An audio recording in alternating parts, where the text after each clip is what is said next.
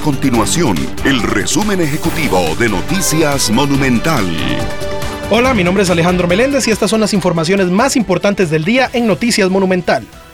Los resultados provisionales del Tribunal Supremo de Elecciones respecto a los comicios municipales revelan que 21 agrupaciones políticas se reparten 84 alcaldías en el país.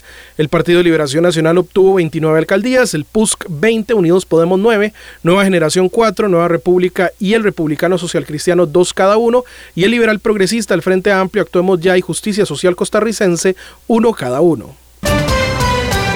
La presidenta del Tribunal Supremo de Elecciones, Eugenia Zamora, aseguró que nunca antes de previo a una elección, como ocurrió en las últimas semanas, había sido objeto de una ofensiva digital de desinformación tan agresiva, llena de calumnias y discursos de odio dirigidos contra las magistradas y los magistrados del tribunal.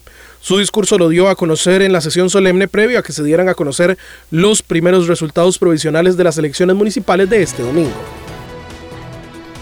Estas y otras informaciones usted las puede encontrar en nuestro sitio web www.monumental.co.cr. Nuestro compromiso es mantener a Costa Rica informada. Esto fue el resumen ejecutivo de Noticias Monumental.